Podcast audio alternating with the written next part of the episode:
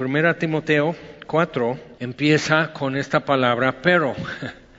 Entonces, el pero es el contraste, dice, el Espíritu dice claramente que en los postreros tiempos algunos apostatarán de la fe, escuchando a espíritus engañadores y a doctrinas de demonios. Eh, por la hipocresía de mentirosos que, que, teniendo cauterizada la conciencia prohibirán casarse, mandarán abstenerse de alimentos que Dios creó para que con acción de gracias participasen de ellos los creyentes y los que han conocido la verdad. Ok, entonces esto es el, pero esto es lo que va a estar sucediendo. Entonces el, el contraste es con lo, la conclusión en capítulo 3. Entonces, capítulo 3 se trata de que estructura y fortaleza en la iglesia que es columna y baluarte de la verdad, es lo que sostiene y sustenta y es sostenido por la verdad. Entonces, este, explicando todo eso, dice en versículo 14, capítulo 3, dice, esto te escribo, reiterando otra vez lo que viene, viene diciendo desde capítulo 1, esto te escribo, aunque ahora tengo la esperanza de ir pronto a verte, para que si tardo, Pablo andaba en Grecia, fue por Macedonia recorriendo iglesias, estaba en Grecia, iba a regresar después a Éfeso y en el, el lapso es lo que encargó a Timoteo, que es el propósito de este mandamiento, 1 Timoteo 1.5, es el amor, nacido de corazón limpio, buena conciencia y fe no fingida. Entonces, hablando de buena conciencia, más adelante, unos versos después, dice, porque algunos dejando esto, o sea, la negligencia de buena conciencia ha causado naufragio. Y es un tema entre los apóstoles eso de naufragio en la fe, que no es simplemente andar vagando y confundido, sino literalmente es algo destructivo y de pérdida. Porque, por ejemplo, eh, Judas en su epístola, San Judas dice, este, estos son manchas en vuestros ágapes. Y el ágape era una reunión de toda la iglesia, eh, sobre todo de comunión. Entonces, pero ah, cuando dice manchas, la palabra en, griega, en griego que traducen mancha, por una letra sería diferente y hay traducciones en siriaca y hay diferentes traducciones que dicen, hablan de rocas submarinas. Que por una letra cambia la palabra, como lona y luna, ¿ok? Entonces, simplemente entonces en algunos otros textos, y si lo, si lo tomamos así, son rocas submarinas, otra vez es el tema de naufragio. Entonces, aquí es, eh, en, todo en primera Timoteo, es, esto es lo que puede haber, pero por esto el propósito del mandamiento es el amor, nacido de corazón limpio, buena conciencia, fe no fingida. Entonces, esa es la forma de, de navegar, sin naufragios, sin pérdida, sin desastre. Entonces, este, para que si tardo sepas cómo debes conducirte en la casa de Dios, que es la iglesia del Dios viviente, columna y baluarte de la verdad. E indiscutiblemente grande es el misterio de la piedad. Dios fue manifestado en carne, justificado en el Espíritu, visto de los ángeles, predicado a los gentiles, creído en el mundo, recibido arriba en gloria. Entonces esos renglones son la letra de un himno de la iglesia del primer siglo. O sea, luego, luego, y, es interesante ver cuando hay un mover de Dios así, luego, luego se traduce en cultura, sobre todo música. Eso es, un fenómeno que se ha repetido muchas veces. Entonces, nada más los salmos y David y, y, el inventando nuevos instrumentos musicales, o sea, con una visión de equipar al pueblo de Dios, o sea, cuando eso, eso sucede muchas veces en la historia.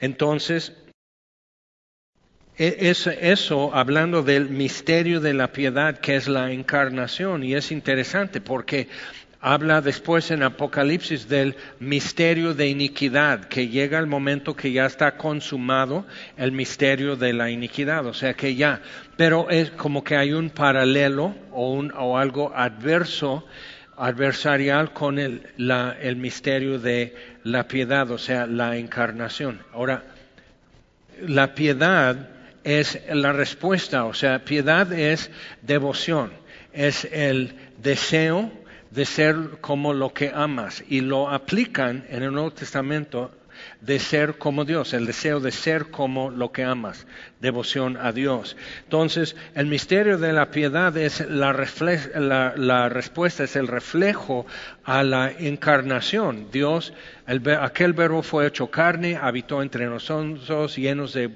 gracia y verdad. Vimos su gloria, gloria como del unigénito de Dios. Entonces, o sea, cuando ves eso, esos, vimos su gloria, nos damos cuenta quién es Jesús. Es el más hermoso entre diez mil. Él es el deseado de las naciones. Entonces ves eso y la respuesta es entonces devoción. O sea, entregarte, consagrarte y ser como lo que más amas. Pero entonces existe en la Biblia el misterio de iniquidad. Y es interesante porque la, habla, por ejemplo, del hijo de perdición. Habla de, de, aquel hombre inicuo. Entonces, el misterio de iniquidad, otra encarnación, dando otra alternativa. ¿Ok? Entonces, eso, y no poniendo al anticristo o al diablo y Jesús como igual, pero simplemente siempre la carne está abierta y por eso tú tienes que tratar con esto por tu cuenta, siempre la carne está abierta a escuchar alternativas a la cruz, siempre. Y cuando Jesús dice, niégate a ti mismo, te está dando el primer paso para victoria en eso. O sea, mientras tú sigas negociando contigo mismo los términos, siempre vas a perder. Entonces, el Espíritu dice, capítulo 4, claramente que en los postreros tiempos, o los postreros tiempos comenzaron a partir del día de Pentecostés en Hechos 2, cuando el Espíritu fue derramado sobre la iglesia y la iglesia ya pudo seguir adelante con lo que Jesús dijo, seréis mis testigos. Cuando haya venido el Espíritu Santo sobre vosotros, seréis mis testigos en Jerusalén, Judea, Samaria y hasta lo último de la tierra. Entonces realmente esos son los postreros tiempos. Cuando yo recibí a Cristo, los postreros tiempos habían comenzado como en los 60 o 70. ¿Por qué? ¿Por qué? Porque yo me di cuenta. Entonces llega, llega el momento que tú te das cuenta, bíblicamente era el comienzo. Entonces cuando los apóstoles están hablando de eso, Pedro dice, habrá esto. Judas, el hermano de Jesús, habrá esto, Juan, habrá esto, muchos anticristos, pero esto está obrando en el mundo, o sea, esto es ya. Entonces, tenemos dos mil años que es el tiempo de los gentiles. Entonces son los postreros días. Cuando lees en el Antiguo Testamento acerca de lo que Dios va a hacer con los gentiles, está hablando de eso como los postreros días. Entonces, cuando en el Nuevo Testamento hablan de eso es porque ya lo están viviendo, es el tiempo de los gentiles, el tiempo de las naciones, el tiempo en que simplemente haber nacido en cierta familia o cierta nacionalidad, cierta etnia, no te coloca en un pacto con Dios, como los judíos, sino ya es la respuesta de cada uno a lo que Dios dice acerca de sí mismo. Entonces, salvos por fe, el judío siempre era salvo por fe también, pero era como que automáticamente podías tomar para ti la idea de que yo soy preferido por Dios. Pues sí, preferencia no quiere decir más que es preferencia. Al judío primero y también al griego, Romanos 1.16. Entonces es poder de Dios para salvación, pero la respuesta nuestra, otra vez, devoción, es un fruto de una decisión de decir sí. Entonces, por ejemplo, cuando dice aquí, versículo 1 otra vez, el Espíritu dice claramente que en los postreros tiempos algunos apostatarán de la fe. ¿Ok? En el Antiguo Testamento no era tanto cuestión de que Daniel o Nehemías o Esdras o Jeremías o Isaías o alguien así decidiera ya no ser de la fe sino sabían que era negar a Dios.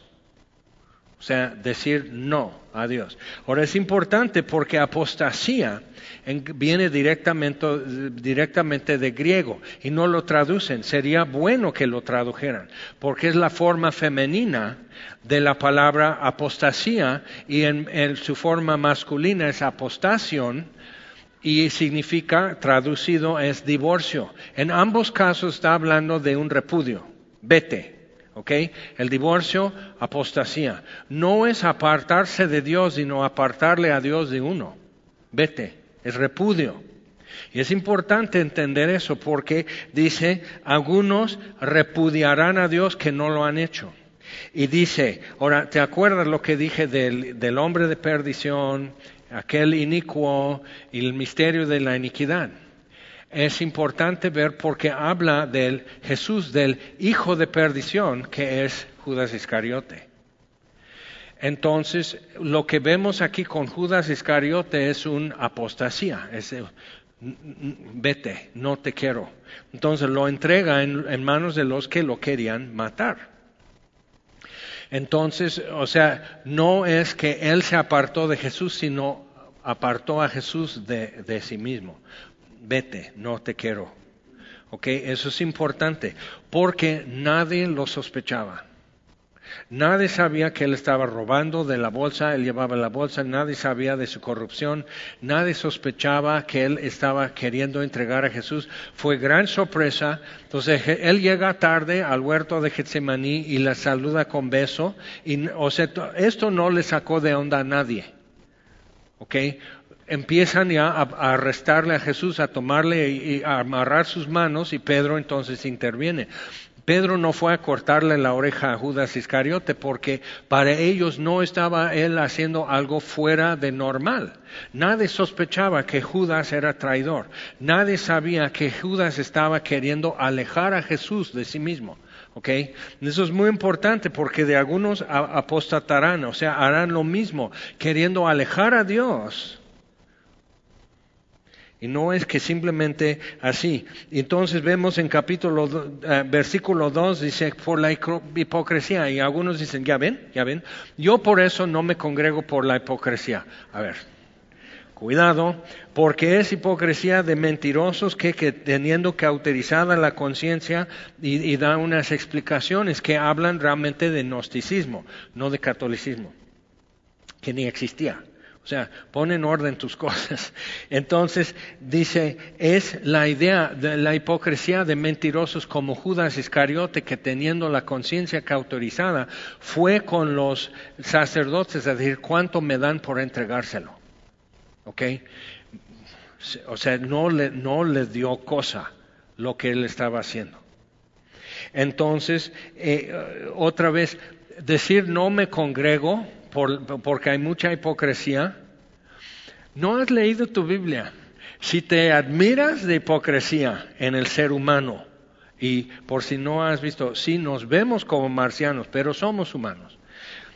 O sea, checa, o sea, ADN es 100% humano y el cristiano se ve marciano en la sociedad, pero en la iglesia ya no. Todos somos marcianos, aquí es ya libre pero se sacan de onda por hipocresía. Pero necesitas ver, eso es el ser humano, siempre se disfraza, siempre como que presenta fachada, siempre presenta, proyecta imágenes, eso es humano.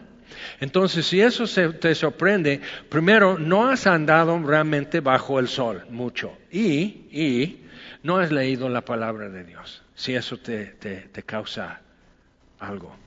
Entonces, y, entonces, para no ser hipócrita, dices hipócritamente, no, como si te preocupara realmente, como si no, que la casa de Dios y la santidad, o sea, otra vez es hipocresía. Es casi imposible movernos en esta vida sin salpicarnos de algo. Entonces, igual, tú tranquis y aliviánate y deja de ser juzgón y ser fijón y, y ponte a servir a esos hipócritas. Ayúdales con su maquillaje, fijarse bien la peluca, o sea, con su disfraz. Y vas a ver que sirviéndoles empiezas a conocer con quién estás.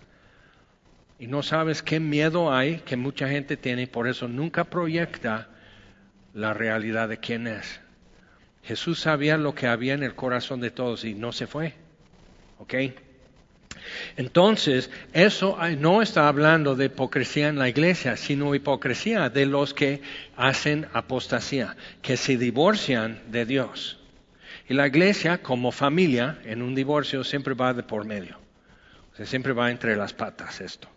Entonces, escuchando, versículo 1 otra vez, a espíritus engañadores y a doctrinas de demonios. La primera doctrina de demonio fue en Edén, cuando la serpiente dijo, con que Dios ha dicho, que nosotros diríamos más en nuestro estilo es, ¿en serio? O sea, ¿en serio Dios dijo esto? No, ¿O no será que quiere decir esto? Entonces, esa forma de cuestionar y reinterpretar algo que fue muy blanco y negro, fue muy directo, que realmente no permite reinterpretación, pero empezar a hacerlo. Y esto está sucediendo ya. ¿Ok? Eso ya está sucediendo. Y, y, entonces lo que tenemos es que, por ejemplo, pastores, autores, conferencistas, de repente salen y dicen, ya no soy cristiano. Y todos así. ¿Qué? Tremendo. Y no es la primera vez que sucede, pero en tiempos en que como que hay una ola de alguna forma, como que hay gente llega más allá de su convicción, más allá quizás de una conversión, más allá de un llamamiento, pero en todo eso sí hay algunos que simplemente andaban fingiendo y pensaban que todos ustedes también son actores y todos fingen. Y me he topado con eso, o sea, que realmente, cínicamente, pero no como, como lobos, pero cínicamente piensan que todos actúan, que todos están fingiendo. Entonces, no les preocupa que también están fingiendo fe, fingiendo paz, fingiendo gozo, o sea, piensan que es lo que hay que hacer y por fin llegan de cansarse y lo llaman hipocresía. Nadie te obligó a ser hipócrita, tú lo haces por tu cuenta. Entonces, muy importante tener todo esto en, mente cuando Pablo escribe, cuando Juan escribe, cuando Pedro escribe, porque están hablando de sus tiempos y lo que viene. Y nosotros estamos en eso.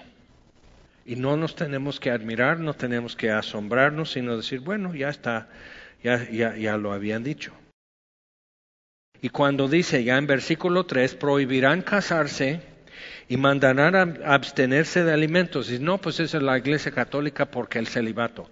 A ver, no te prohíbe casarse. Si vas a ser sacerdote y dices, ah, entonces tú ya estás defendiendo. Pues sí, son calumnias aunque calumnias a, mi enemigo, que no son mis enemigos, pero si calumnias a mi enemigo, si amo la verdad, te voy a decir que es falso. Entonces, no te obligan, y no te obligan a ser sacerdote o monja o lo que es, ¿ok? No te obligan, entonces prohibirán casarse, está hablando de otra cosa que ya existía. Es muy importante. Entonces lo que es es presentar una falsa espiritualidad y, y, muy importante, porque en la mentalidad greco-romana el cuerpo es todo. Vida física es todo lo que hay. ¿Ok? Entonces comamos y bebamos, mañana moriremos. Las dos escuelas, por decir, las dos formas de llevar a cabo esa cosmovisión eran los epicúreos y los estoicos. Entonces los estoicos era saber resistir, ¿ok? Ser estoico era resistir, disfrutar de todo, pero siempre quedarte corto y no como, no, no, nunca estar satisfecho porque es un engaño, es una ilusión de esta vida física. Entonces, mantenerte sobrio eh, así, ¿ok? Pero era vivir porque eso es todo lo que hay. Y los epicúreos eran que tienes que que vivir todo bien. Tienes que saber, o sea, no podían tomar un café, tenían que medir los granos de café, moderlo a mano así, y, y así que no se calentara en la molida porque entonces pierde aroma y todo, toda una cosa, y dices, mejor voy a ser fariseo y legalista porque es menos cansado que estar contando. ¿Tú crees que a las seis de la mañana yo voy a estar contando granos de café y esto y que no esto y que la temperatura del agua? Mira, que no eche el agua sobre mi mano y si va al cono y el filtro ya es un logro. Y, que no, o sea, yo literal lo he hecho en el cono con el papel, pero no lo puse sobre la taza ¿Ok? Entonces, o sea, tú me estás agregando otros 10 pasos en una operación que es, esto es como mínimo y no me estés interrumpiendo. Porque, o sea, va a fallar todo. Entonces, pero piensa, ¿ok? Y los epicúreos es esto. Y todo existe esto hoy todavía. Cuando crees que esta vida es todo lo que va a haber, vives para esta vida. Y buscas la plenitud que esta vida te puede dar. Entonces, agarra todo lo que puedas, vive todo lo que puedes, porque eso es todo. Cuando esto acaba, entonces mucha, mucho de énfasis en estar sano, porque digo, bueno, si tú crees que esta vida es todo, sí, por eso. Vive tu mejor vida ahora porque es todo lo que va a haber. Entonces tienes que estar sano, vivir bien, tener suficiente dinero y de una vez, o sea, alguien dice, yo no quiero estar con esta mujer. Si esto es todo lo que voy a tener, entonces tengo que cambiar de, piel como una víbora, tengo que hacer esto, o sea, todo, o sea, ese voy a procurar lo mío. Y ni siquiera futuras generaciones, quién sabe si mis hijos se acuerdan, si mis nietos se acuerdan, entonces yo por mí, número uno. Entonces, eso lo vemos hoy y no es nuevo, ¿ok? Es desde Edén, desde Caín y Abel, desde cada generación ha podido llevar a cabo eso. Entonces, si esto es todo lo que hay, como dice Pablo, somos los más miserables. Porque el cristiano cambia su prioridad y vive para algo eterno que aún no ha visto. Y bien, bien, no sabe cómo va a ser. Entonces dice, si, si eso no es real, qué pobre, miserable cristiano. Y eso es lo que tú y yo diario estamos teniendo que resolver si en verdad lo que nos dice la palabra de Dios es real o si no. Porque si no, entonces comamos y bebamos, mañana moriremos. O sea, ya, agarra todo lo que puedes porque es todo lo que hay. Y, o sea, una rezandera, un amigo, su mamá era rezandera, eran diez hijos y bien pobres. Entonces ella era, se hizo rezandera y hasta en latín la contrataban más porque eso es como que saca el alma del purgatorio más rápido. Entonces, y tenía a sus hijos de coristas, así, eh, y con tu espíritu y así todo en latín. Entonces, ahí andaba con el mandil así de pan se llevaba a sus hijos como rezanderitos en, la, en el rezo y todo, para que cenaran algo y se fuera así, entonces su chocolate, su café y su pan. Y, entonces, así, entonces en un break de, de, estar, o sea, ya hizo todo el rosario, entonces ya, este, este, más café, pensando ya es noche, más café, comadre, dice, no, no más pan, porque sus hijos necesitan llenarse el estómago. Esas son mis anécdotas, bueno. No está hablando de todo eso.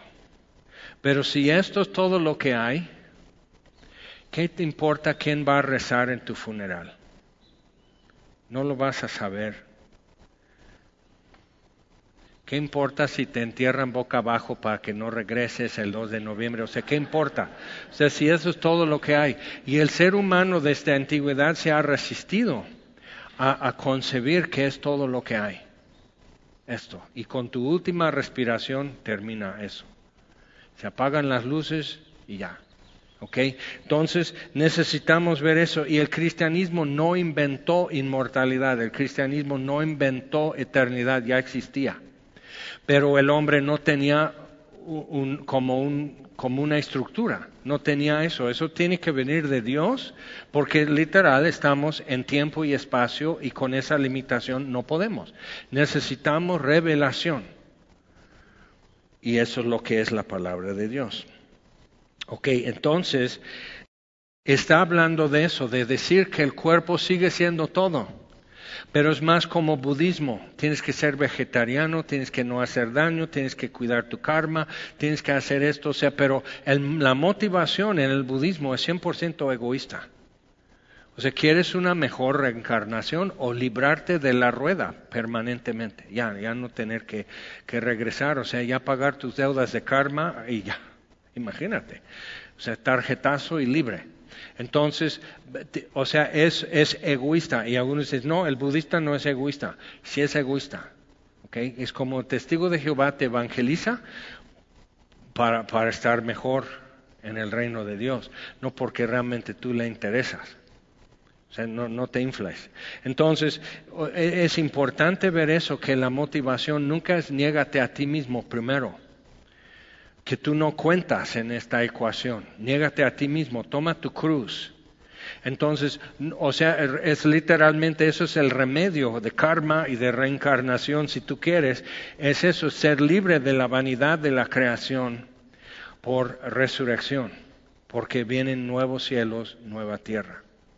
Entonces, y no es simplemente ecológicamente renovados, sino pasarán en estruendo y fuego. Entonces, algo nuevo de parte de Dios, el Creador. Entonces, cuando ves todo eso, ¿qué es tu aflicción? Finalmente, ¿qué era tu problema? O sea, cielos y tierra pasarán entonces, pero ¿cómo el cristiano puede vivir no como vagabundo, no como irresponsable, no como diciendo, bueno, entonces voy a vivir así, por total viene el rapto, ¿no? Y muchos decían eso, entonces se endeudaban y no vino el rapto a tiempo y perdieron su hipoteca, y, o sea, y dices, gente durmió su mascota cuando venía el año 2000, que realmente el nuevo milenio comienza en 2001, no en 2000. Entonces estaban un año equivocados, pero todo el mundo se la compró. Entonces están eh, eutanasia, que es simplemente buena muerte, que no duele, pero no deja de morir tu perro.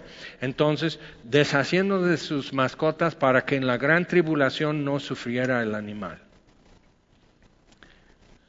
Es para que no sufras tú en el cielo pensando, y fluffy o manchas o así, o sea, ¿cómo estará mi French? O sea, o sea, realmente es que es tu dolor. En alemán no tiene esas ansias que el ser humano tiene. O sea, ve, ve estas cosas, y, o sea, eso es generación tras generación. Somos seres medios complicados y Dios está hablando a cada uno en cada generación desde su palabra que no cambia y nos, y nos llega sin pierde y, le, atina. Entonces, prohibirán casarse, abstenerse de alimentos y todo eso, era como para, para decir que yo soy una cosa y mi cuerpo es otra, ¿ok? Y eso sí afectó en la Iglesia Católica Romana, afectó la idea de que, que, que este, autoflagelación y, purgatorio, todo eso, es que tu carne en sí es el problema, tu alma no. ¿ok? Pero lo que eso se traduce en nuestros tiempos es ideología de género. Si yo, mi alma, mi yo, lo que soy realmente es esto, mi cuerpo no, no, no tiene nada que ver con mi identidad. Entonces, si yo soy hombre, pero mi cuerpo tiene ADN y, configuración de mujer, entonces ahí es una equivocación porque mi verdadero yo es hombre o es mujer.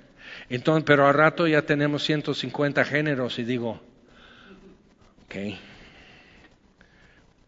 O sea, sí me explico. O sea, el problema cuando decides no creer nada no es ser libre, sino ya te haces susceptible a lo que sea.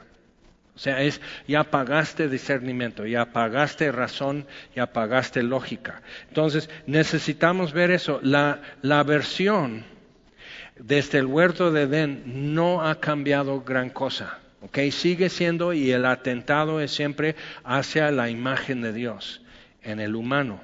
¿ok? Entonces, llegamos al versículo 6. Si esto enseñas a los hermanos, serás buen ministro de Jesucristo, nutrido con las palabras de la fe y de la buena doctrina que has seguido. Desecha las fábulas profanas y de viejas.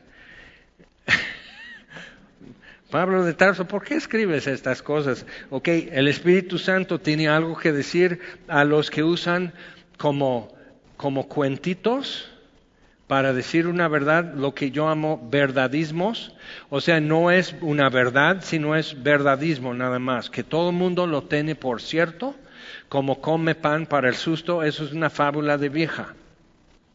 Y, ya, ya estoy blasfemando. ¿Cómo? Sí, es una fábula de vieja, come pan para el susto. Y ahí está el niño bien dormidote. Es que hubo un temblor. Come pan y el niño ya se va a atragantar y morir de asfixia por el pedazo de pan que no pudo comer bien porque está medio dormido, pero tú a fuerza pan para el susto. Entonces, desecha eso. ¿Por qué? Porque eso no va con la mira a la eternidad. No ubica bien las cosas. Es, son conclusiones, por ejemplo, decimos, no, pues no vais a quedar como el perro de las dos tortas. Es verdad, pero ¿qué cuento es eso? Viene de Esopo, un griego que era esclavo y escribió fábulas ilustrativas de verdades en la vida y el perro de las dos tortas. Pero claro, con la evolución, pues ¿cuál torta? Pero ya se evolucionó y en mexican es el perro de las dos tortas. Pero es una, es una verdad. Pero a eso cualquiera pudo haber llegado. ¿okay? Cualquiera pudo haber llegado. Entonces Pablo le está diciendo a Timoteo, no te apoyes en lo que cualquiera que vive bajo el sol de este mundo puede saber. Necesitas ver que la iglesia ha recibido en la palabra de Dios algo que es revelación divina, que es la historia de Dios acerca de Dios y acerca de nosotros. Es su versión y su perspectiva. Entonces habla con franqueza acerca de los defectos de Noé, David no esconde, pero no deja de amar al mismo Noé. O sea, es una perspectiva divina que ningún otro libro, entre comillas, sagrado, o sea, ninguna religión presenta en sus héroes esta franqueza y transparencia y una franqueza y transparencia acerca del amor de Dios, como es muchas veces un amor frustrado. Entonces, viendo todo eso, apóyate en lo que Dios ha dicho. Otra vez, se apostatarán de la fe, no por estar escuchando a su abuelita que decía siempre come pan con el susto. O sea, nada te va a pasar ni bien ni mal. Ama a tu abuelita mientras la tengas y así, ok. Pero necesitamos ver que lo que Dios ha dicho siempre prevalece y siempre es mayor. Entonces, lo que, lo que se pueda poner en conflicto con lo que Dios ha dicho en su palabra, tiene que caer al lado de lo que Dios ha dicho. Entonces, ¿por qué? Porque esto, o sea, esto es, es conservar y proteger algo que tenemos, porque, capítulo 3 termina diciendo que la iglesia es columna y baluarte de la verdad. Esto es nuestra comisión en el mundo. Mientras el mundo siga, la iglesia sigue y eso es lo que tenemos que hacer sostener la verdad y ser sostenidos por la verdad. Y es columna y baluarte la iglesia, la asamblea de los creyentes. Ok, entonces, si, esto enseñas o recalcas, no es típicamente enseñar con pizarrón, el verbo aquí enseñar, sino es recalcar o dejarlo bien asentado, algo que todo el mundo ya entiende.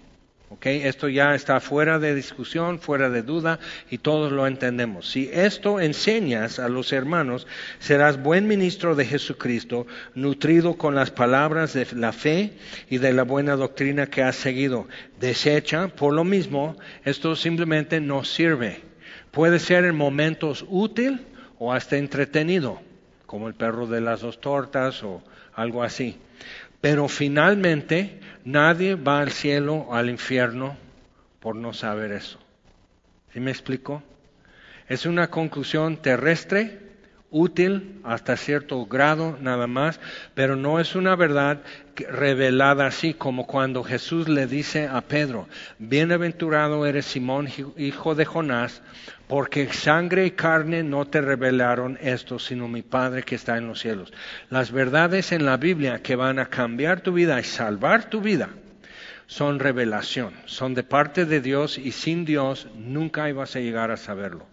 Entonces, por eso Pedro dice, hacemos bien en estar atentos a eso. A los hebreos también necesitamos poner atención, no sea que deslicemos.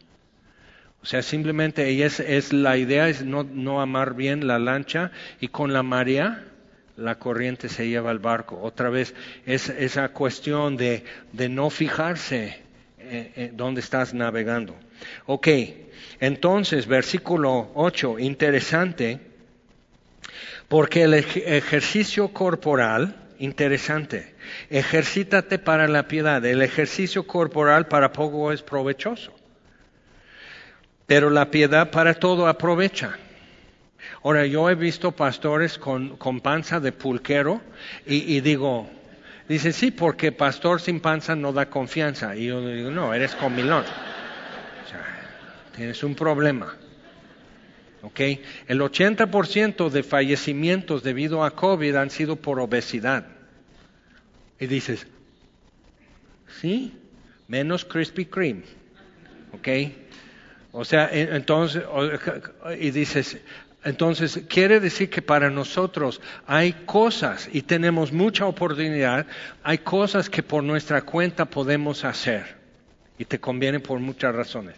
Tenemos aquí atrás uno que ya se tituló fisioterapia, otro que es nutriólogo con unos semejantes brazos, además te puede dar todos los tips entre ellos dos y las cifras y todo, por qué estar en buena condición física, por qué tener una dieta sana, todo esto, mejor concentración, te ves mejor, te sientes mejor, duermes mejor, trabajas mejor, te quieren más, tu perro te reconoce, tu, tu computador no, tu computadora no se desconfigura, mil cosas, beneficios. Pero todavía como que vamos más porque sale un anuncio en Facebook que si, si bebes esto antes de dormir se derrite la grasa. Y siempre con un perfil así de, así grasa. ¿Sabes lo que derrite la grasa? Fuego.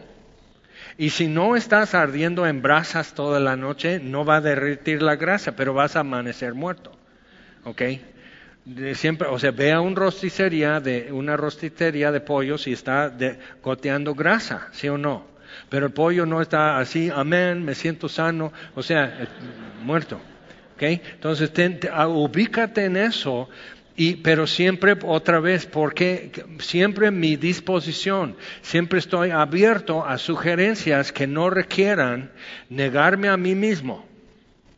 Vivir, eh, eh, o sea, eh, entendiendo la diferencia entre lo que es temporal y lo que es permanente. Entonces ahí estás con una torta cubana semejante, bocado, y es muy difícil creer que esto es temporal y que no importa.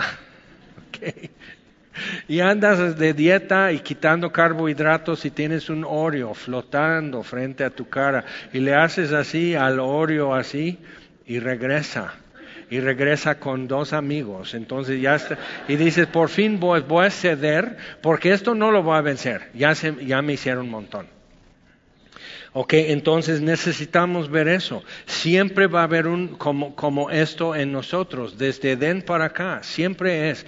Por eso Jesús dice, tienes que negarte a ti todos los días. No es una sola experiencia de que me entrego a ti Jesús, me rindo como cantamos hace rato. Te, aseguro que en ocho días vas a estar con, nuevos datos diciendo, nuevamente, me rindo a ti, haz tu voluntad, porque como que no, no jaló muy bien esta semana pasada. ¿Ok? Entonces, diario y seguir en pos de mí diario. Entonces, es hora tras hora, día tras día. ¿Te acuerdas eso de apostasía y divorcio? Cuando se van a casar, ¿qué es la pregunta? Y por eso pongo micrófono, que todo el mundo escuche. ¿Aceptes a este inútil? ¿Sí? Para amarlo en prosperidad y adversidad. ¿sí? En enfermedad y salud. Todos escucharon, ¿verdad? Así es que vamos a llorar, vamos a ser parte cuando ya, o sea, todos sabemos con quién se casó. Pero luego le toca a él. ¿Aceptas a esta vanidosa, presumida, manipuladora, que va a traer a su mamá a vivir contigo? O sea, y no tienes que decir nada porque van a decir machista. ¿Aceptas? Ok, entonces esto es real. Por eso lo que yo siempre les digo, así en resumidas palabras, es esto. El matrimonio es trabajo, todo el día, todos los días, hasta que la muerte los separe. ¿Quieren casarse? Y están, ay, sí, no me escucharon. O sea, necesitan ver, es trabajo todo el día. Es del mejor trabajo. Están construyendo juntos, por eso es mayor que ustedes, es más grande que su amor, que ya sé que no ha habido un amor, que es la mujer maravillosa en tu vida, que es la, mi esposa es la mejor mujer en el mundo. Todos dicen lo mismo, digo, entonces hay siete mil millones de mentirosos. Solo uno está diciendo la verdad y ni él sabe si es verdad.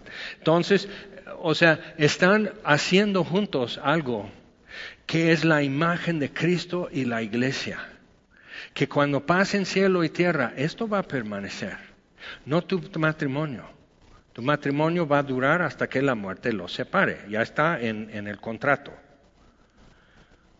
Pero están construyendo algo magnífico, algo que habla por los siglos de los siglos, algo que te conecta con santos y mártires, profetas y reyes durante milenios que también lo hicieron. Y conscientes o no conscientes, sí lo están haciendo.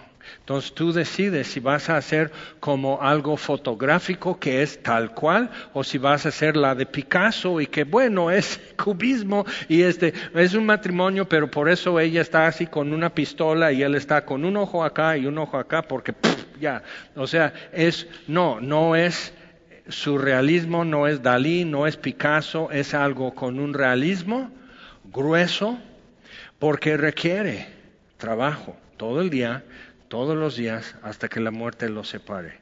Y quienes lo han hecho, bien o mal, saben que es verdad. Ahora, entonces pensando en eso, ¿qué es lo que hicimos cuando decidimos creer en Dios, creer en su Hijo Jesucristo como Salvador? ¿Aceptas a este Salvador para ser tu único Salvador? ¿Para obedecerle? ¿Para honrarle? en enfermedad y en salud, en prosperidad y adversidad, las buenas en las malas, cuando sea difícil, hasta que la muerte lo separe y luego dices, y como resucitó, ya no muere. No hay separación. Ni la muerte, ni la vida, ni principados, ni potestades, ni espada, ni desnudez, ni, o sea, todo esto, nada nos puede separar del amor de Dios en Cristo Jesús porque no muere. Entonces necesitas ver, pero esto es, entonces llegar a un punto a decir, no quiero, es muy serio. Y lo han hecho. Hemos vendido libros de alguien y ya tener que retirarlo y decir, ups, no es que no sirva lo que está escrito, pero tenemos que proteger un poco de que no vayan a seguir escuchando, porque ahora dice, ya decidí que no es cierto, estoy en duda de todo y no soy, lo único que sé es que ya no soy cristiano. Bye. Es papel, lo tiramos. Entonces, eso es, ha sido toda la historia de la iglesia, es abrir los ojos, no sacarnos de onda, no asustarnos, no admirarnos, pero sí estar atentos a lo que puede estar sucediendo, que de repente, hasta en las mejores familias, alguien ya busca divorciarse y repudiar a Dios. ¿okay? Es un divorcio celestial. Entonces, cuando eso puede estar sucediendo, ¿tú qué vas a creer? ¿Qué pasa con los hijos en un divorcio? Toman partes, o sea, es todo, es terrible lo que hace. Entonces, apostasía, que es la contraparte, espiritualmente, es muy fuerte. Entonces nos está dando aquí un tip, otra vez viendo que prohibirán casarse, mandarán abstener de alimentos, pero otra vez el énfasis en mi cuerpo, como si eso fuera todo lo que hay. Y tengo que cuidar mi cuerpo porque es como mi casa, pero tengo una mejor casa. Y los cristianos luego hablamos así, pero entiendo que cuando yo te veo, en la eternidad.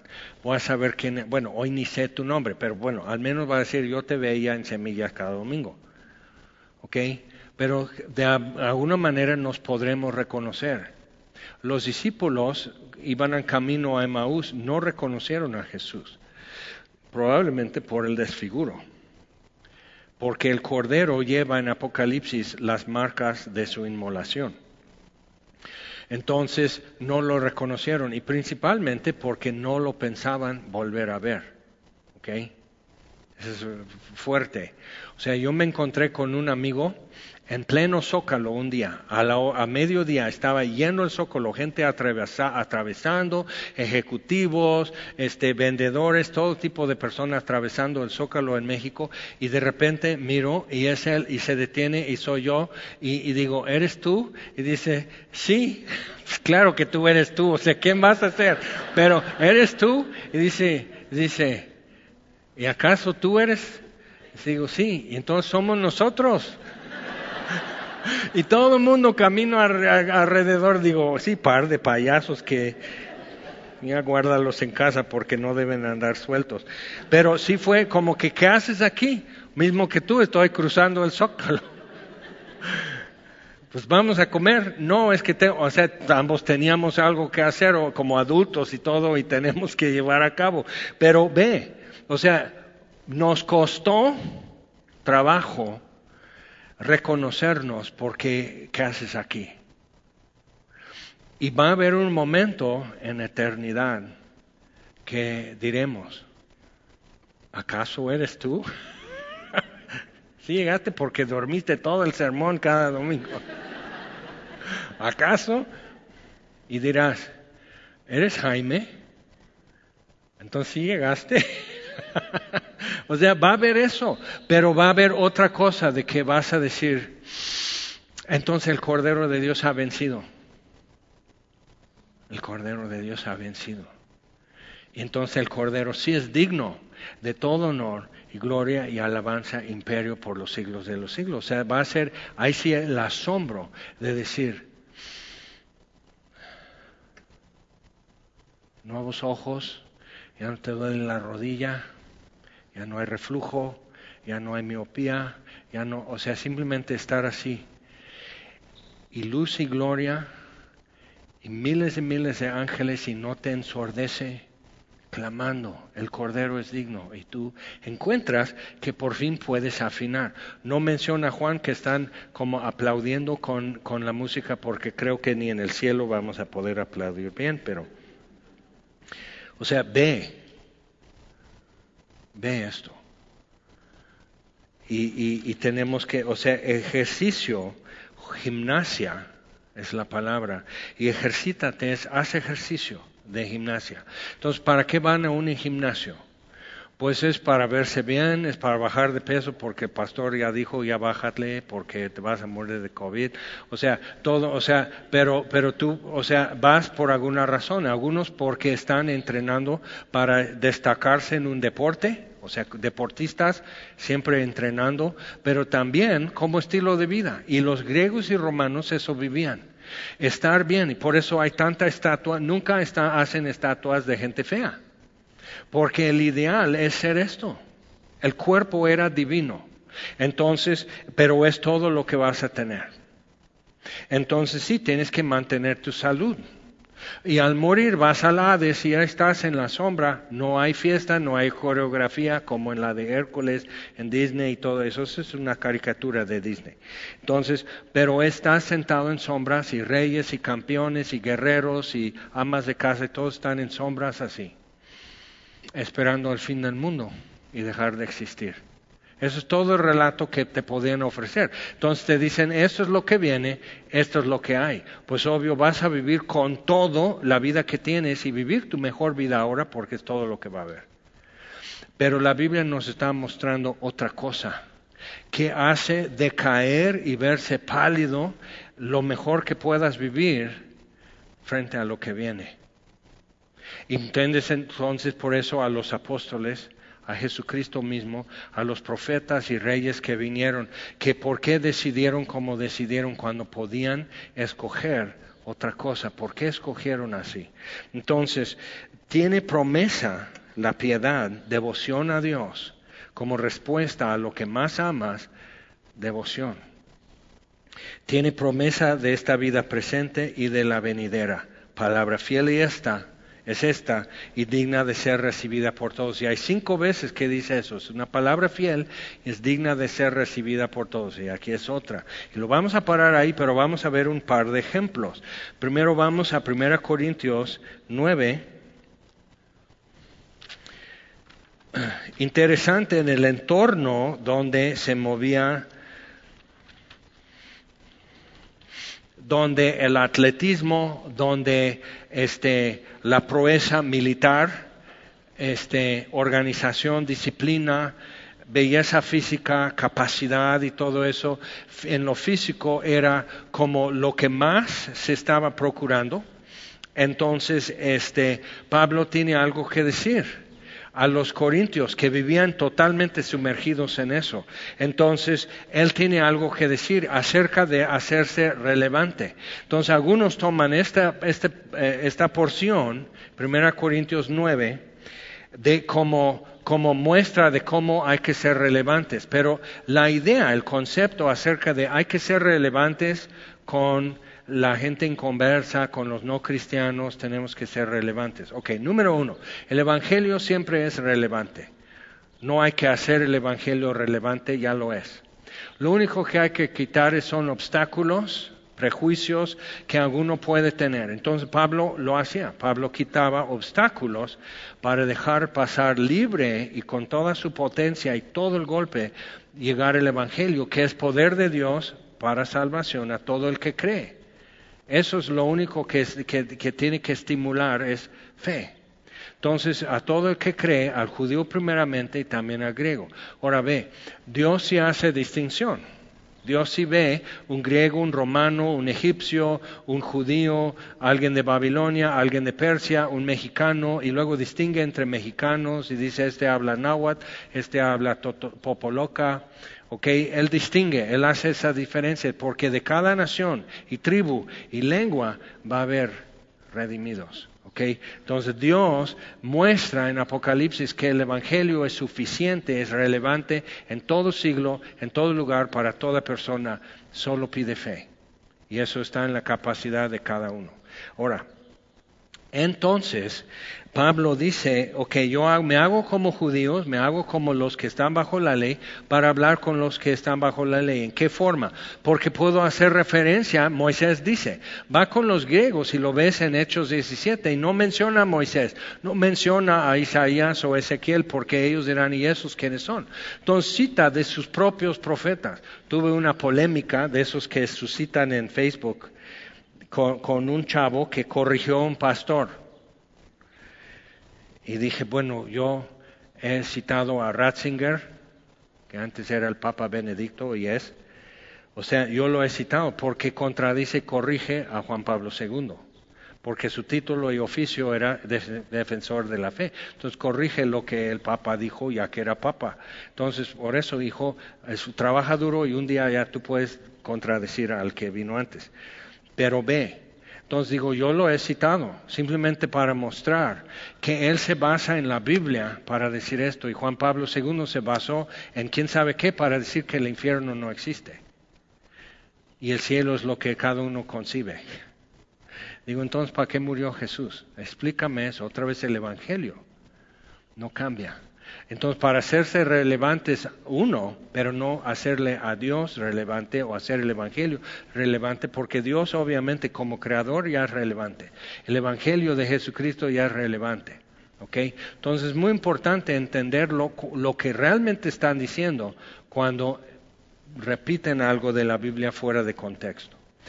Pero Pablo dice, porque que es un ejemplo que ayuda a entender ¿Qué sucede cuando haces como Él hace? Versículo 24, 1 Corintios 9. ¿No sabéis que los que corren en el estadio, todos a la verdad corren, pero uno solo se lleva el premio? Corred de tal manera que lo obtengáis. Entonces, si tienes una ruta, si tienes una forma de hacerlo, este Pablo dice a los filipenses, Filipenses 3, que prosigo a la meta, pero extiéndome. Entonces, proseguir a la meta, cuando estás corriendo en el hipódromo o un estadio, no ves la meta desde el punto de inicio, no lo ves, porque estás mirando allá. Entonces no, y estás dando toda la vuelta en la pista y no puedes estar volteándote a la meta. Tienes que poner el ojo en las rayas blancas que han pintado. Porque si pisas la raya, para los griegos te descalifican. Entonces Pablo tiene algo que decirnos aquí. Entonces, no corro no como a la aventura. Entonces todos corren, pero uno solo se lleva el premio. ¿Cuál es tu meta? Si ejercitarnos, entrenarnos para piedad, ¿qué haces para entrenarte en la piedad? ¿Qué es la forma que tú estás desarrollando tu devoción a Dios? Es una pregunta. Y corred de tal manera que lo obtengáis. Tienes que mantenerte en eso.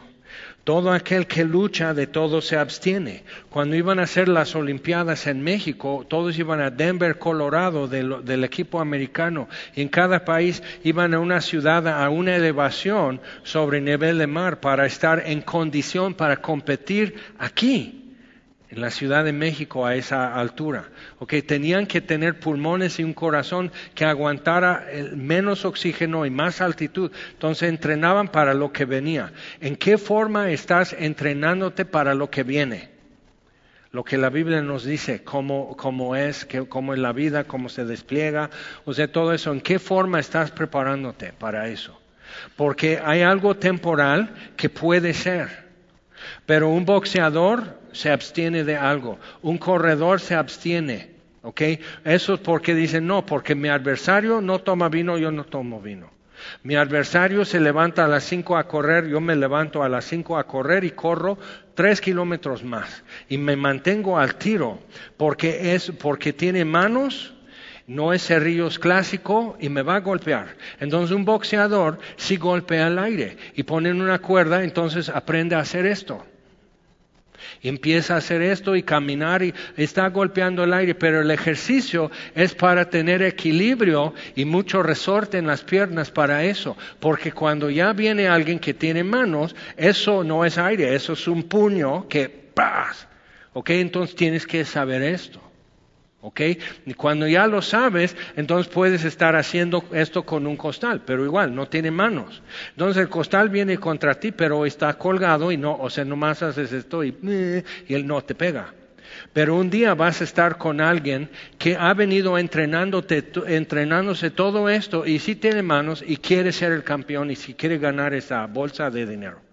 Entonces, ¿qué haces? ¿Qué hizo David? David no era guerrero, no era soldado. Entonces David lleva lo único que él sabe usar. Estaba su vara de pastor, eh, tenía su, su mochilita y entonces pasando el arroyo, corriendo rumbo a Goliat, saca cinco piedras del arroyo, planas, así, bonitas, para su onda. ¿Ok? Entonces, pero Goliat es uno. Sí, pero tiene cuatro hermanos. ¿Ok? Esa es la mentalidad que necesitamos. Y corre hacia Goliat, no deja que Goliat escoja el lugar para su estabilidad y su comodidad y su ventaja. David escoge dónde tiene que enfrentar a Goliat y avienta la piedra. ¿Ok? Entonces tú vienes a mí con esto, pero lee los salmos. Hay momentos que dice, no hay Dios como nuestro Dios, ¿quién es como nuestra roca? Dios es mi fortaleza. Y hay momentos que David está, Dios me quieren comer vivo, ayúdame. O sea, eso es, la, eso es el gama de emociones que alguien que está negándose diariamente, tomando su cruz y siguiendo en pos de Jesús va a tener eso. Va a haber gritos de auxilio y gritos de júbilo. Va a haber lamentación, va a haber suspiro, va a haber todo eso y hay que vivirlo. Pero ¿por qué? Porque esta vida no es todo. Y estamos entrenándonos para lo que viene. Y quieres o no, vamos a estar en un número de redimidos y tienes que como superar eso que te caen gordo, porque eternamente y para siempre, amén, te van a caer gordo. O sea, tienes que empezar a tratar esas cosas y el miedo. Y ya hicieron un experimento social y ya vieron hasta qué grado pueden jalar un hilo y por miedo todos se configuran. Y tenemos que ser más caóticos. Siempre nos están exigiendo orden y digo, o sea, yo soy de los que se forma cuando dice una sola fila, por favor, y todos hacen esto, pues para ver quién está diciendo eso. Entonces desforma la, la cola. Y así yo me formo, como para decir, yo soy uno de ellos, pero ya menos. ¿Por qué? Dime qué nos has producido, qué nos has dado que justifica el miedo, que justifica eso, que justifica obediencia ciega, que justifica, o sea, tenemos que ponernos aquí. ¿Por qué? ¿Vamos a tirar al gobierno? No, no, no tenemos tiempo y tenemos y vivimos para algo mayor. No queremos una revolución. Pero ¿qué es lo que tenemos que entrenarnos? Pedro y Juan, saliendo del concilio, les dicen, juzguen ustedes, a los del concilio, juzguen ustedes, que si primero hay que obedecer a Dios. O sea, ¿cuál es la prioridad aquí? Juzguen ustedes.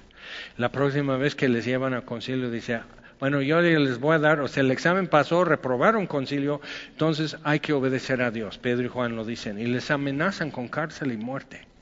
¿Y saben qué? Muchos cristianos reprobaron el examen, porque ha sido totalmente gobernado por miedo, totalmente. Contra ciencia, o sea, traes colgado de una oreja tu cubre boca y digo, qué vergüenza contigo. O sea, o póntelo o quítalo, pero eso de que, ¿y eso para qué es? ¿Ok? Eso es, eso es el hombre que se pone una curita aquí para disfrazar, que aquí luego lleva un así, para que no digan que es casado. Pero, o sea, una mujer picuda va a decir es casado y peor, o sea, ya, o sea, ya quiere involucrarme en su engaño. Okay, entonces necesitas ver eso, o sea, ¿qué, qué, qué es temporal y qué es eterno en tu vida? Y ya nos está, no, entonces ahora variante Delta. Digo, no saben cómo es epidemiología, no sabes cómo es virología, no, ni lo puedes pronunciar como yo. O sea, no estás con eso, no más estás yo formadito y cumpliendo. ¿Por qué? Porque tu sindicato, porque esto, ok, y digo sí, y un día todos ellos pasarán y no te van a echar la mano para entrar al cielo. Y necesitas empezar a checar tu lealtad y checar tu firmeza y tu convicción, porque de repente el que tú creías se va a dar vuelta. ¿Ok? Y ya nos lo está diciendo aquí. Entonces tienes que estar así, que no te agarre así, que no te asuste, que no te agüite, que simplemente dice, eso ya, ya me dijeron, ya está aquí. O sea, tenemos que ponernos aquí. Cascarita, atentos. Y dice, de, todo aquel que lucha, de todo se abstiene. Ellos verdad para recibir una corona corruptible, que era hecho de hojas de laurel, porque el dios Apolos era el patrocinador de, los Juegos Olímpicos. Entonces, la idea era, eh, tú eres su escogido y tu su favorecido, y te ayudó a lograr la victoria y salir más rápido, ser más fuerte o lo que fuera. Entonces, pero finalmente esas hojas de laurel, verdes se marchitan, se secan y se hacen crujientes y se deshace esa corona. ¿Dónde la va? O sea, haz tus laureles y acuéstate y se oye un crunch cuando te acuestas. O sea, ¿qué es o qué? Es temporal, viene uno que salta más, que carga más, que corre más y, y te quita de tu lugar. Pero hay ocho promesas de al que venciere. Jesús tiene una expectativa así. Al que venciere en Apocalipsis. Siete a las iglesias y al final. Al que venciere le daré esto. Al que venciere, entonces Dios tiene esa expectativa, que ni la muerte, ni la vida, ni principados, ni potestades, ni espada, ni enfermedad, ni, ni guerra, ni conflictos, desnudez, todo eso, ninguna cosa nos puede separar del amor de Dios. Que realmente eso debe ser tu temor más vívido. Que, que, ¿Dónde está el amor de Dios? Y si estás con la idea de que puedes perder el amor de Dios y no pasa nada, estás muy perdido. Entonces necesitamos decir, ¿qué me pueden quitar que realmente me quita algo que de por sí se me va? No es tonto, dijo el que después fue mártir en Ecuador con una bola de indios, como 60 indios, que él dejó 60 mil quichuas en Ecuador, era uno de los dos que sabía su idioma y podía traducirlo, y fue a la universidad a aprender hebreo y griego eh, este, bíblico para poder traducir a unos indios en algún rincón del mundo. No se creía importante, pero ha sido inspiración a miles. Y, y murió a los 26 años, algo así pero ha podido impactar a miles simplemente y con frases como esta. No es tonto el que da lo que no puede retener para ganar lo que jamás puede perder. Y tú y yo necesitamos empezar a dejarnos ser gobernados más por eso. Y poder soltar. Y poder decir, total, sí soy mortal. Soy como reina Esther. Y si perezco, que perezca. Voy a hacer hoy lo que tengo que hacer. Y después, o sea, Jesús toca a un leproso y tú dices, ay no, oh. Jesús, ¿qué? Y perdona a una adúltera. ¿Por qué? Porque ambos, por sus llagas, fueron curados. Ambos, el castigo de su paz fue sobre él. Entonces Jesús pudo asumir, yo no soy el Salvador del mundo, yo no puedo decir no me pasa nada porque voy en el nombre de Jesús. Eso es vanidad. Pero sabes que tú y yo podemos hacer todo lo que tenemos que hacer. podemos caminar en la voluntad de Dios y nunca esa voluntad está más allá de un abismo y no puedes cruzar. Siempre puedes hacer la voluntad de Dios. Y cuando te encuentras atorado, o en una encrucijada y no sabes qué hacer, busca la cruz y busca al crucificado, porque por ahí es. ¿Ok? Eso es para que te vaya bien en tu vida. Versículo 26, así que yo de esta manera corro, no como a la aventura, de esta manera peleo, no como quien golpea el aire, sino que golpeo mi cuerpo entonces a veces, o sea, eh, eh, tú, tú, tienes que hacerlo, tú tienes que decir, a ver, híncate, y, y así, y tú tienes que decir, sométete a Dios, obedece. Alma mía, Salmo 103, bendice a Jehová y no olvides ninguno de sus beneficios. Salmo 42, ¿por qué estás triste, oh mi alma? Y no es su mujer que se llama alma. O sea, tú tienes que decirte y tú tienes que exhortarte y redarguirte y decir, ya, párale. y ya solito dices, no me pegues, pues yo te pegué, yo te pegué. Así, y andas así de esquizofrénico oyendo voces y todo eso, pero haz tu chamba, haz esto y, exhórtate y repréndete. Y, di, esto y apárate. Todo atleta y todo el que ha podido ganar algo en la vida se tuvo que parar a qué horas de la madrugada y poner sus tenis. Y lo dolía todo. Pero le dolía más no ganar. Haber hecho todo eso y quedar corto. Simplemente por flojo, por, por cobarde, por ensimismado, por distraído. Qué trágico sería haber vivido todo lo que has tenido que vivir y que no tenga chiste golpeo mi cuerpo y lo pongo en servidumbre. Ve como Pablo cambia la cosa. No sirves a tu cuerpo como los griegos y romanos, sino que te sirva. Golpeo mi cuerpo y lo pongo en servidumbre, no sea que habiendo sido heraldo para otros, yo mismo venga a ser eliminado. Ahora vamos a Hebreos 11. Vamos a ver dos ejemplitos que creo que nos hacen falta en tiempos como estos. Y como siempre, uno es Moisés y otro es José, el hijo de Jacob. Hebreos 11, versículo 24. Entonces Moisés era un probable para heredero del trono, para ser faraón, porque la hija de faraón que lo adoptó y todos lo tenían legalmente como su hijo, ella sí llegó a ser faraón un tiempo y su hermano la quitó. El hijo de ese hermano es quien es faraón cuando Moisés regresa a Egipto. Entonces Moisés, Dios lo refinó en el desierto y lo, desfiguró de modo que Moisés ya no es un rival para el nuevo faraón, pero eran primos y no porque Disney, no porque los diez mandamientos, toda esa información está rara, pero eso simplemente es, y hay un solo vestigio que quedó de esa mujer que adoptó a Moisés, porque normalmente viene nuevo rey y como hacían todos los retratos sobre piedra, simplemente vienen y ya es nuevo retrato de la nueva monarquía. Entonces la borraron como suele suceder y quedaron muy pocos vestigios. Pero ve esto, Moisés estaba para esto. Y entonces velo así, hijo de la hija de Faraón, uno de quizás cuatro en todo el país que va en ascendencia y es el poder del mundo, y es uno como de cuatro para poder llegar al trono. Entonces ve la posibilidad de utilizar para bien como otro, que es José, utilizar esa influencia para bien y salvar a su pueblo. Entonces, pero ¿qué dice? Versículo 24. Por la fe Moisés, hecho ya grande, rehusó llamarse hijo de la hija de Faraón. Entonces, antes de salir huyendo de Egipto, decidió, yo no voy a ocupar esa posición de influencia.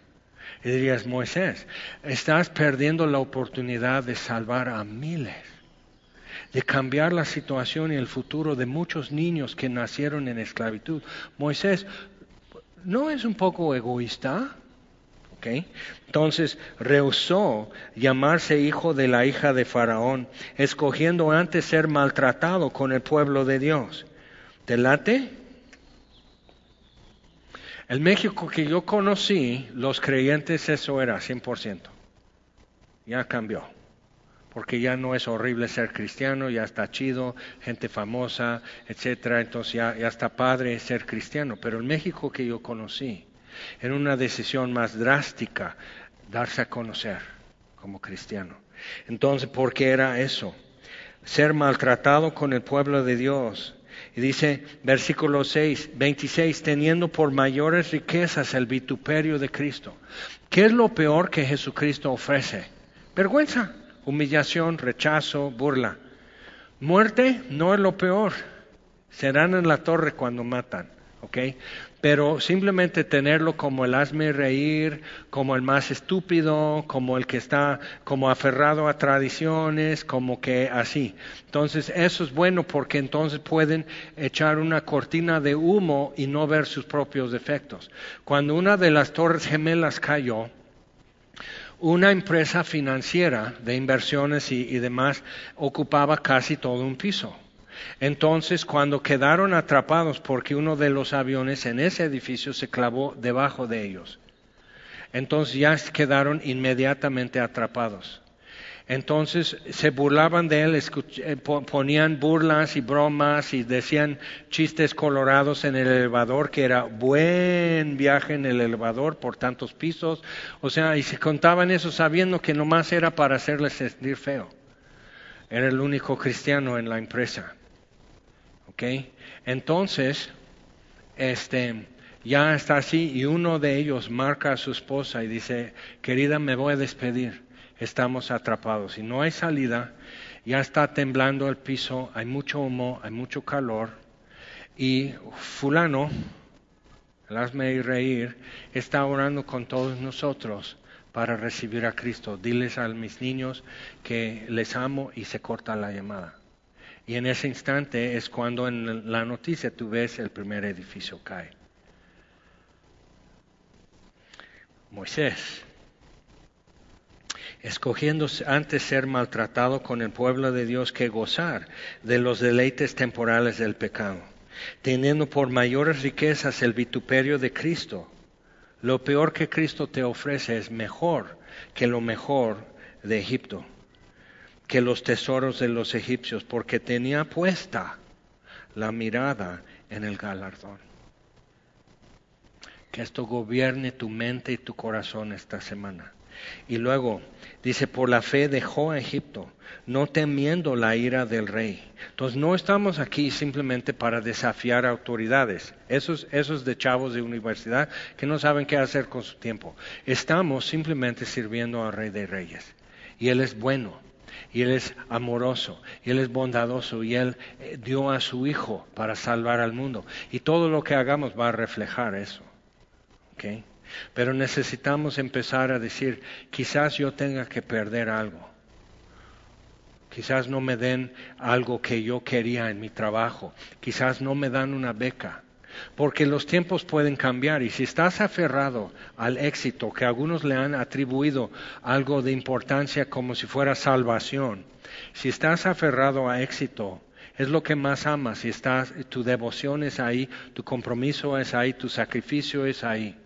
En un multinivel estaban diciendo una pareja porque ella quedó embarazada. Es una pareja, es un matrimonio, caray, que necesitan abortar porque ahorita un niño interrumpe y, no venden igual. ¿Por qué quieren eso? Porque esos, una comisión dan al, al que les dice. O sea, mata a tu niño para que yo prospere y ustedes prosperen. Éxito. ¿Eso es éxito? Eso es la derrota de una nación. Como trata a sus niños, te dice. Entonces tenemos que pararnos frente a eso, decir, tenían puesta la mirada en el galardón, no temiendo la ira del rey porque se sostuvo como viendo al invisible. Uno en un pueblo que hablan náhuatl en la Sierra Mazateca. Es una zona que hacen mazateco, hablan mazateco, pero en ese pueblo hablan náhuatl. Entonces él llegó a su pueblo de, Tehuacán porque ahí fue un templo y se convirtió como se, suceden esas cosas. Entonces va a su pueblo porque les quiere llevar la palabra de Dios, como se decía. Entonces deciden esto es un mal, esto está volteando a la gente, eso trae división y todo, entonces lo amarran y con un machete le van a cortar la cabeza, ¿ok? Entonces él dice, está bien, o sea, no teme, él está tan agradecido con Dios que no teme. El perfecto amor echa fuera el temor, necesitas una dosis.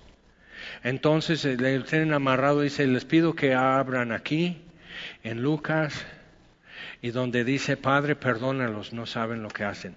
Lo lee, cierra la Biblia y le vuela la cabeza. Fue el primero que se convirtió, o sea, le ardía ese versículo. Y tuvo que tomar la Biblia que el difunto dejó para mejores cosas y empezar a leerla. A rato todo el pueblo se convirtió.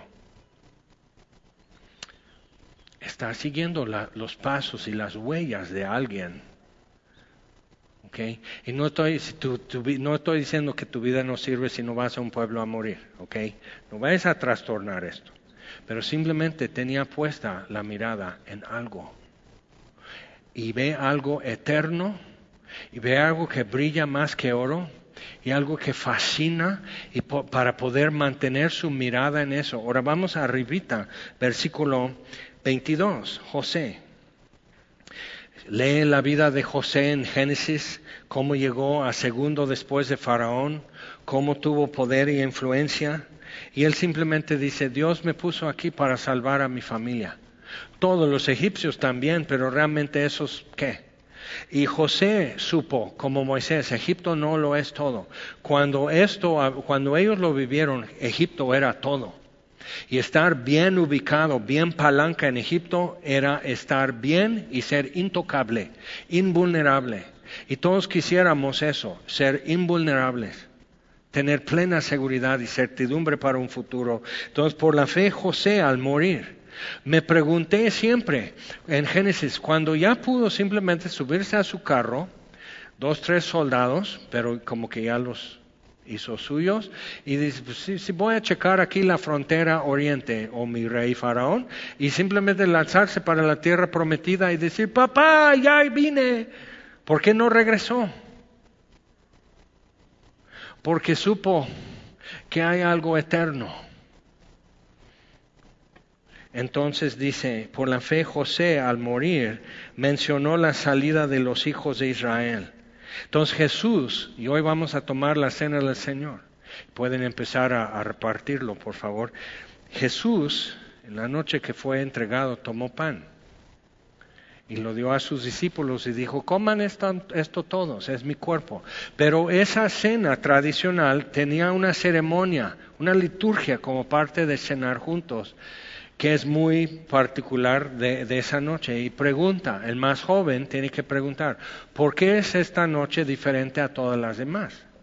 Y el más viejo tiene que transmitir Hatikva, la esperanza.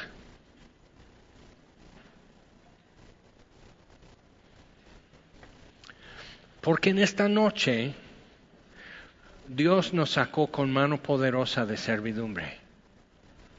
Entonces seguían comiendo y otras preguntas y respuestas y cada cosa que hacen simboliza algo y Jesús tomó el pan y dice, este es mi cuerpo, coman esto. es entregado por ustedes.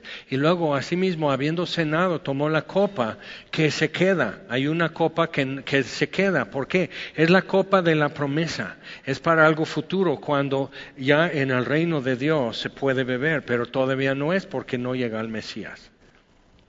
Jesús tomó esa copa, porque pues ya. Y dice, esta copa ya tiene un nuevo significado.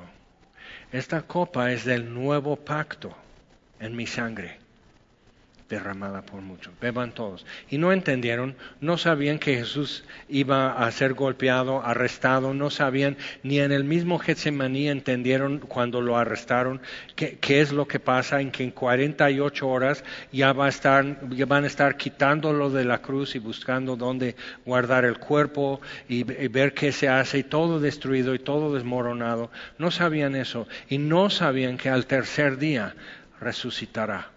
No lo sabían. Y como mi amigo y yo, como no lo esperaban ver, no nos reconocimos.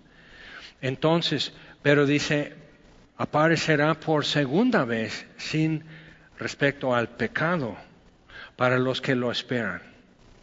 Entonces ya esta vez todos verán y todos reconocerán y todos sabrán quién es Jesús. Y no habrá duda y no habrá titubeo.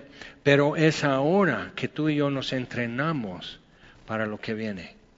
Y al que venciere, le daré de beber agua de vida. Al que venciere, escribiré mi nombre en su frente y le daré un nuevo nombre. Al que venciere, le daré de comer del árbol de vida. Al que venciere, ¿ok? Entonces Dios tiene una expectativa para nosotros en Cristo Jesús. Y tenemos que ubicarnos entonces, sí, sí, en Cristo. Y voy a vivir lo que estoy viviendo.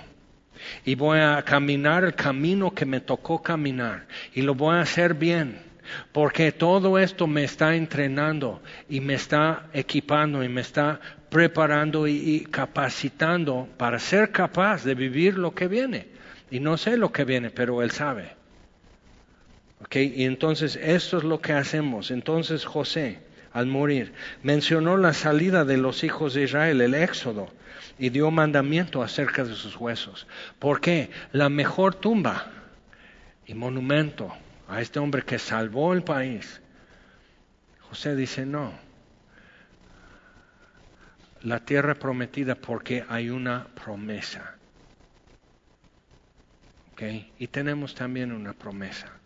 Y hay que reubicarnos, hay que sacudirnos, hay que enderezarnos, hay que erguir, nuestro cuerpo porque nuestra redención se acerca. Y tenemos que tomar pasos así, de convicción y firmeza, decir, esto es lo que vamos a vivir, esto es lo que vamos a enfrentar, esto es lo que vamos a retar y esto es lo que nos reta. Y eso es lo, eso, aquí es donde está mi esperanza. Tenía puesta la mirada en el galardón que eso gobierne tu mente y tu corazón esta semana. ¿Oramos?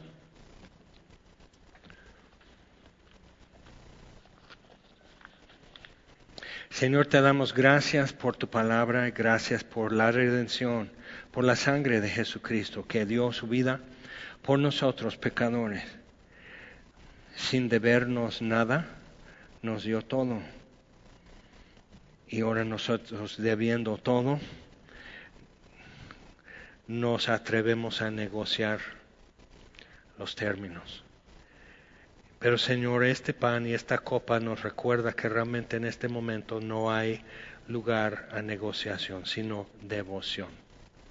Y te rendimos nuevamente nuestra vida, te rendimos nuevamente nuestro futuro, Señor. El pasado ya lo arreglaste, pero el futuro para nosotros es desconocido, es incierto, y tú sabes, Señor, que somos propensos a miedo y a protegernos, a callarnos o a hablar fuera del lugar también. Señor, necesitamos ser un pueblo gobernado por tu palabra y por tu espíritu, que es lo mismo. Necesitamos ser un pueblo llenos del amor de Dios, porque el perfecto amor echa fuera el temor necesitamos ser un pueblo al 100% que pueda anunciar paz, buena voluntad de parte de Dios, perdón de pecados, esperanza viva, una herencia, contigo, Señor, vivir, ver el rostro de Dios. Tenemos que ser ese pueblo y tenemos que ajustarnos, tenemos que emparejarnos entrenar más duro. Y los que ya somos canosos sabemos que realmente no te quitan kilos en las pesas ni te quitan, quitan kilómetros en la carrera porque ya te duele más. Entonces, Señor, danos esa paciencia y perseverancia de los santos, Señor. Y te lo estamos pidiendo en el nombre de Jesús. Amén.